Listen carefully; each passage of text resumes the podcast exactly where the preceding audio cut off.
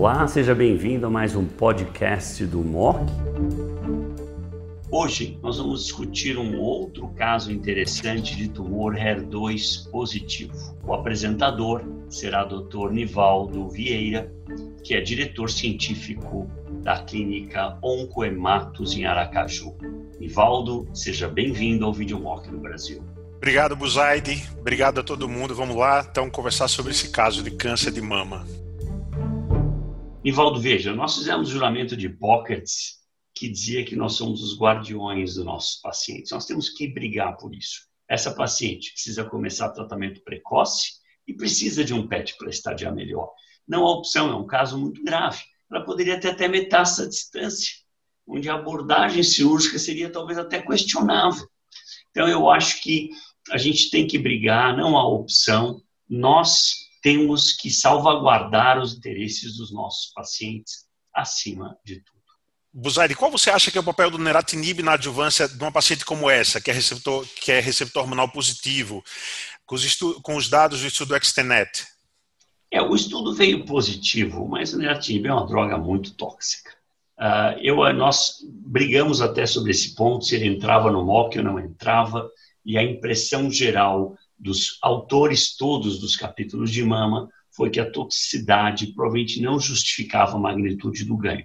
Me surpreendi, fomos checar no UpToDate, e o pessoal do UpToDate, que tem acesso à droga, também julgou que não valia a pena pela toxicidade. Então, nós não estávamos isolados. E, obviamente, o neratinib nem é aprovado no Brasil. Eu acho que moléculas melhores, tucatinib é um bom exemplo, que tem menos toxicidade e eficácia igual ou até superior, eventualmente vão ocupar esse espaço. De sua opinião, o antracíclico ele está definitivamente enterrado no tratamento adjuvante, neoadjuvante para a doença HER2 positivo? Para mim, ele já estava há um bom tempo só baseado no BCRD 006. Nós sabemos que ACTH foi tão bom quanto TCH no BCRD. Mas agora a atualização do Train 2, apresentado agora na ASCO, usando um esquema de carbopaclitaxel, trastuzumab e pertuzumab, demonstrou um PCR rate idêntico, colocando antracíclico ou sem antracíclico.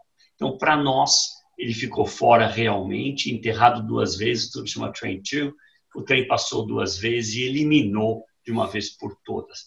Incluímos, inclusive, no MOC, a opção de carbocompaclitaxel semanal, que é um pouquinho mais branda, mas foram nove ciclos, quer dizer, o esquema ficou um pouco mais duro em termos da duração do tratamento no Train 2.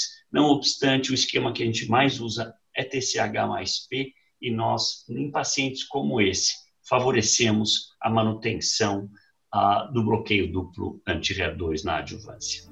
Ivaldo, excelente apresentação, ótimo caso. Eu acho que nós aprendemos um pouco e vamos desta forma. Obrigado, Obrigado pela, pela participação e um grande abraço. Obrigado, Buzaide. Obrigado.